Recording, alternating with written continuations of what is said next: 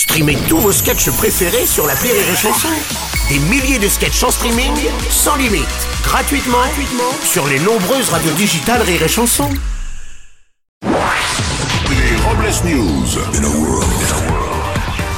Bonjour, vous êtes sur Rire et Chanson, je suis Bruno Robles, rédacteur en chef des Robles News et du magazine Paparazzi, le magazine des hommes qui aiment se prendre en photo après s'être fait le maillot.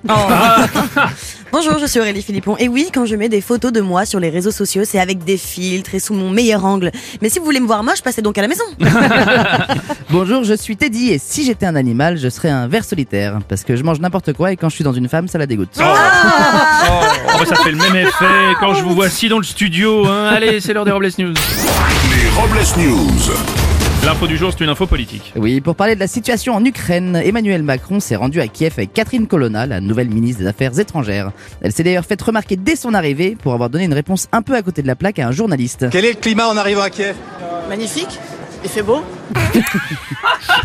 Après la réunion, un journaliste a demandé à la ministre quelle était la tendance durant cet entretien. Elle lui a répondu que la tendance de la réunion était très smart, des coloris bleus bien coupés au niveau des costumes et de jolies cravates en soie dans les bleus nuits. On va continuer avec l'autre info du jour. Oui, c'est évidemment les résultats des élections législatives avec une grosse poussée du Rassemblement national qui a 89 députés et un bon score pour la NUP avec plus de 130 députés. Oui, un coup dur donc pour Emmanuel Macron qui n'aura pas la majorité, ce qui devrait rappeler des souvenirs à Brigitte Macron. Ah, Pardon, excusez-moi, une, une info de dernière minute de notre correspondant à Kiev qui vient de demander à Catherine Colonna, la ministre des Affaires étrangères, comment elle avait senti la réunion avec les chefs d'État. La ministre aurait répondu avec son nez.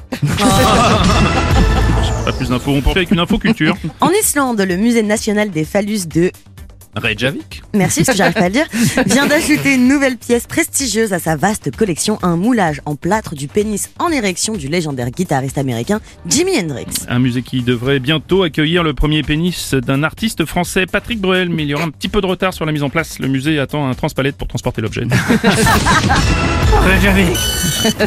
Ah, Excusez-moi. Excusez-moi, place au direct, nous avons des nouvelles de notre correspondant à Kiev. Oui, tout à fait, notre correspondant qui est toujours en compagnie de la ministre des Affaires étrangères Catherine Colonna, il lui a posé cette dernière question, est-ce qu'une issue a été trouvée lors de la réunion? La ministre a répondu oui, la réunion a trouvé une issue bien éclairée, bien fléchée juste au-dessus des portes, très bien.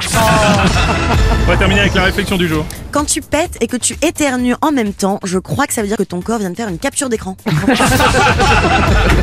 Merci d'avoir suivi les Robles News et n'oubliez pas. Rire et chanson. Deux points. Désinformez-vous Les Robles News. Sur Rire et Chanson. Rire et chanson